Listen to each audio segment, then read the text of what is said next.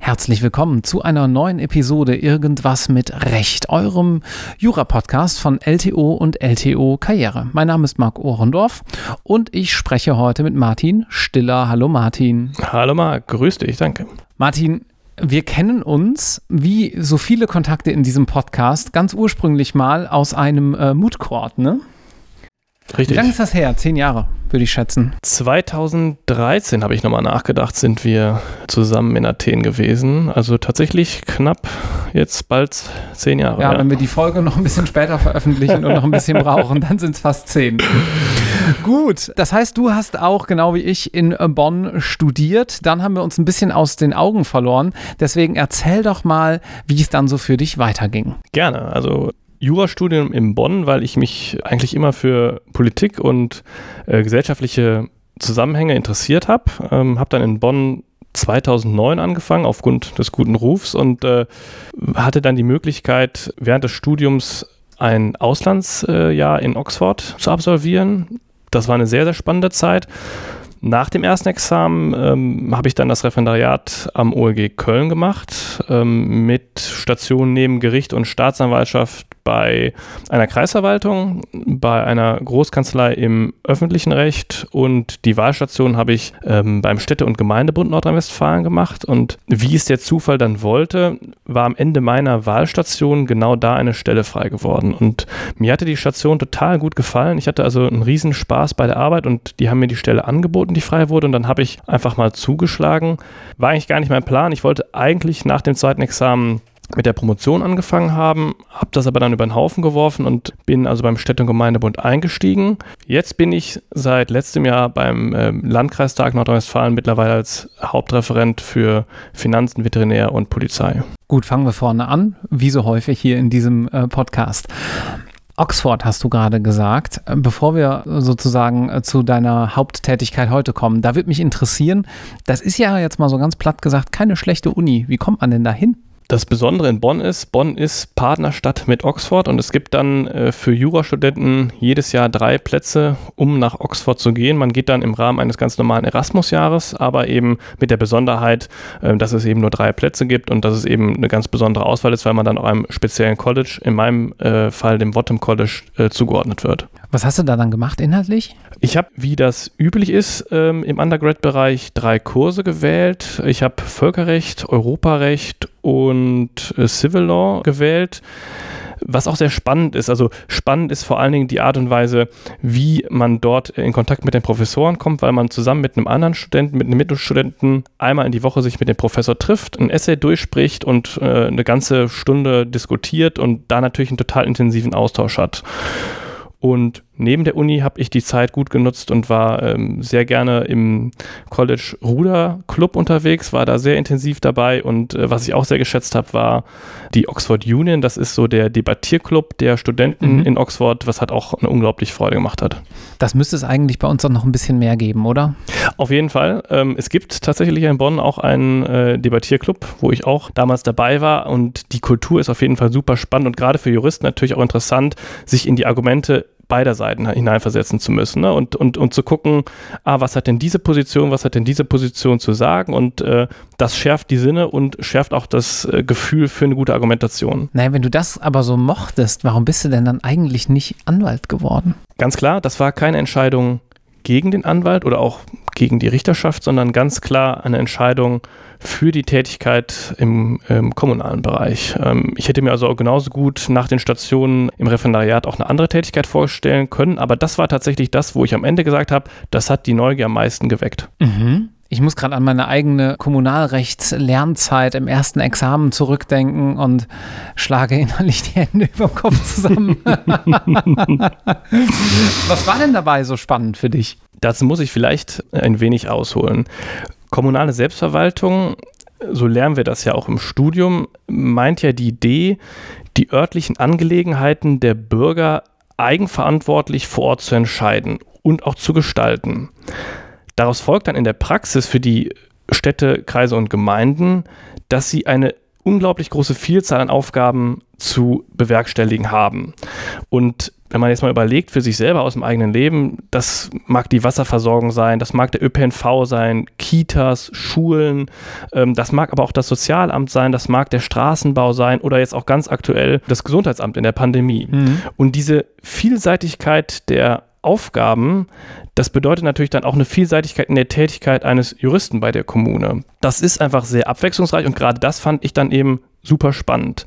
Im kommunalen Bereich da bietet sich eigentlich die Chance vor Ort in seiner Stadt, in seinem Kreis mitzugestalten und echte handfeste Ergebnisse zu erzielen. Also beispielsweise die Ansiedlung eines Gewerbegebiets, beispielsweise die Schaffung neuen Wohnraums oder vielleicht auch ja, der Aufbau eines engagier einer engagierten Kinder- und Jugendhilfe. Was macht man denn an, als Jurist? Also äh, sozusagen, äh, du bist ja schon noch in einem rechtlichen Rahmen dann äh, tätig. Wie sieht das ganz konkret aus? Bleiben wir vielleicht mal bei dem Beispiel Kinder- und Jugendhilfe, was du gerade genannt hast. Also bei der Kommune selber, wenn man dort als Jurist anfängt, ich bin ja, wie gesagt, kommen wir später vielleicht noch drauf beim Spitzenverband, aber bei der Kommune gibt es im Grunde genommen grob gesagt zwei Verwendungsmöglichkeiten. Das ist einmal die klassische Aufgabe, die Tätigkeit im Rechtsamt, wo man dann juristisch beratend für die einzelnen Fachämter tätig ist.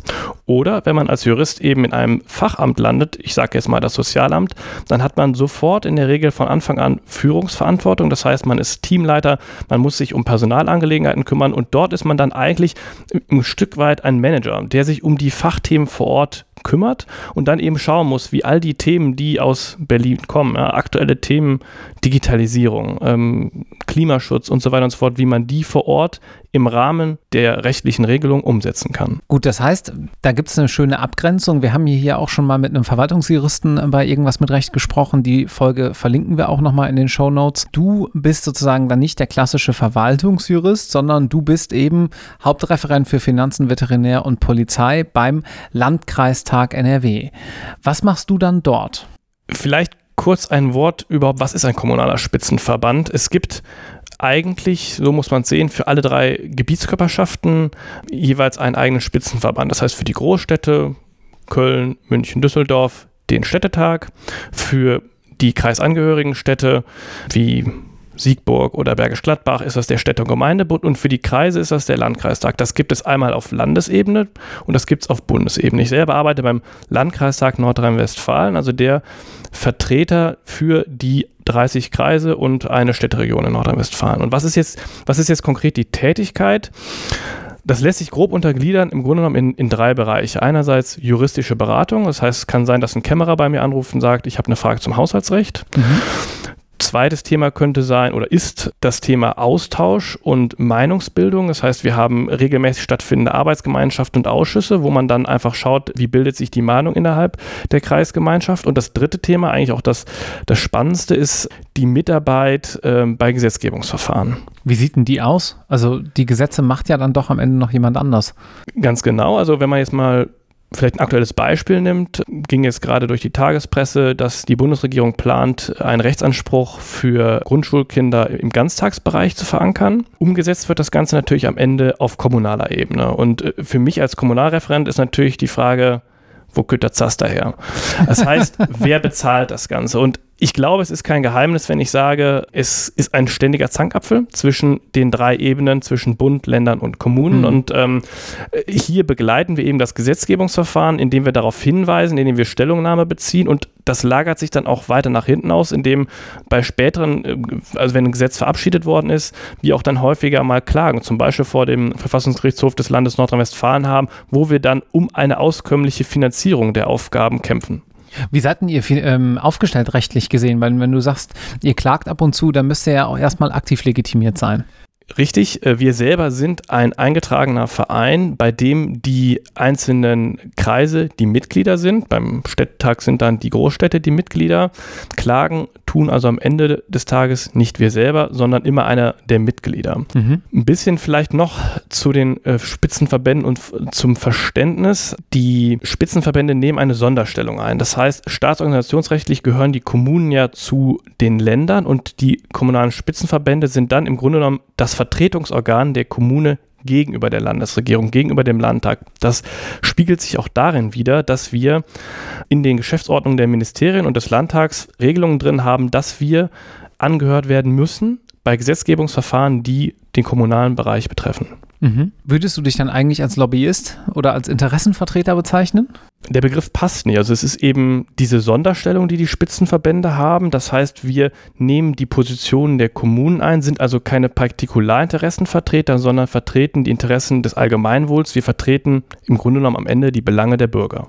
Du hast im Vorgespräch gesagt, dass es, wie du gerade ja auch schon angedeutet hast, so um die Umsetzung des Rechts, das in Berlin geschaffen wird, im Kleinen geht oder im Kleineren. Kannst du noch mal so in einem Satz sagen, warum das, das hast du mir nämlich auch im Vorgespräch verraten, sozusagen dein Traumjob ist? Mein Wunsch war immer, an der Schnittstelle zwischen Politik und Jura arbeiten zu können. Und ähm, mit der Tätigkeit beim Spitzenverband ist dieser Wunsch total in Erfüllung gegangen. Also ich arbeite so nah wie möglich am politischen Geschehen und gleichzeitig arbeite ich noch als Jurist. Mhm. Und der zweite Faktor ist, die Arbeit ist sehr kommunikativ. Und das habe ich immer gemocht und das habe ich, äh, dazu habe ich auch eine Neigung und deswegen bin ich, fühle ich mich da unglaublich wohl. Und sag mal, wie bist du denn genau auf dieser Position jetzt gerade gelandet? Ich habe das mal gecheckt. Ich glaube, ihr habt wenig Stellenanzeigen auf LTO Karriere, deswegen muss das irgendwie anders passiert sein. Da hast du recht. Ähm, vielleicht besteht da noch ein bisschen Nachholbedarf, aber an sich eigentlich eine ganz schöne Geschichte. Das äh, Landgericht Köln hat für die Referendare immer so Veranstaltungen organisiert, wo reihum Berufsbilder vorgestellt werden. Und bei mir war das so, dass am Anfang des Referendariats das Berufsbild Tätigkeit eines Juristen in der Verwaltung vorgestellt wurde. Und die Tätigkeit eines Kommunaljuristen wurde damals von dem ehemaligen Stadtdirektor der Stadt Köln, Stefan Keller, vorgestellt. Mhm. Und der Vortrag war spitze, ähm, das war super lebendig, es hat richtig meine Neugier geweckt. Und im Anschluss an das Gespräch habe ich ihn angesprochen und da sagte er, die kommunalen Spitzenverbände, das ist ein super Einstieg, um in die kommunale Szene einen Blick zu gewinnen und dass er es auch genauso gemacht hätte. Der Tipp war wohl nicht ganz falsch, er ist mittlerweile Oberbürgermeister der Stadt Düsseldorf geworden äh, und auch ich habe einen guten Weg in die kommunale Familie gefunden. Mhm. Was verdient man bei euch? Das ist ja eine Frage, die wir hier im Podcast ganz häufig erhalten. Wir hatten auch immer Zuschriften. Frag mal mehr, was die Leute verdienen, wenn du schon den Beruf so vorstellst. Insofern tue ich das hiermit doch jetzt mal. Klar, gerne. Ist, ist überhaupt gar kein Geheimnis. Man muss wissen, die Spitzenverbände bieten im Grunde genommen zwei Anstellungsmöglichkeiten. Man kann als Angestellter im öffentlichen Dienst beschäftigt sein oder als Beamter. Ist ein bisschen komisch mit den Beamten, ist eine Sondersituation, weil, wie eben gesagt, wir sind ein eingetragener Verein, aber das geht zurück auf einen Erlass des Innenministeriums, dass wir im Grunde genommen in den Arbeitsvertrag reinschreiben können, die landesbeamtlichen Regelungen finden Anwendung. Mhm. Und das ist dann auch genau der Fall. Das heißt, die Besoldung richtet sich dann ganz normal nach dem TVÖD oder nach den landesbeamtenrechtlichen Regelungen. Was ich vielleicht auch noch sagen kann, die Spitzenverbände sind im Verhältnis zu den Ministerien oder zu der Kommune ein bisschen flexibler, was die Besoldung angeht und können da ein bisschen, bisschen besser auf den Einzelnen eingehen. Mhm. Ja, das führt mich zur fast schon abschließenden Frage. Sucht ihr Praktikanten, Referenten, Referendare, äh, Mitarbeiter irgendeiner Art? Wen muss ich anschreiben, wenn ich das hier jetzt gerade gehört habe und sage, hm, das war vielleicht was, das ich noch gar nicht so unbedingt auf dem Schirm hatte, aber ganz spannend finde? Sehr gerne. Also wir freuen uns immer über äh, Interessenten. Bei Praktikanten äh, sind wir ein bisschen zurückhaltender, weil einfach die Institutionen nicht ganz so groß sind. Ähm, Referendare haben wir immer sehr, sehr gerne. Haben wir im Bereich der Verwaltungsstation oder auch im Bereich der, der Wahlstation. Und was offene Stellen angeht, kann ich sagen, einfach mal auf der Internetseite schauen. Es gibt immer eine gewisse Fluktuation und es gibt eigentlich immer mal wieder auch eine Stelle, die frei wird. Und dann sollte man einfach gucken, ob man Interesse am politischen Geschehen hat einerseits und ob man gerne auch sehr kommunikativ arbeitet. Und ich glaube, das sind so die beiden Grundvoraussetzungen, die man mitbringen sollte und wo man dann auch, auch Spaß hat. Ich ich kann am Ende des Tages sagen, es ist eine unglaublich abwechslungsreiche Arbeit, wo man am Tagesgeschehen dran ist, wo man auch die, die großen Themen der Zeit, ob es ne, Klimaschutz, ob es Verkehrswende ist und so weiter und so fort, versucht ein Stück weit vor Ort umzusetzen und, und da mitarbeiten zu dürfen. Das ähm, ist eine, eine, eine sehr spannende Sache.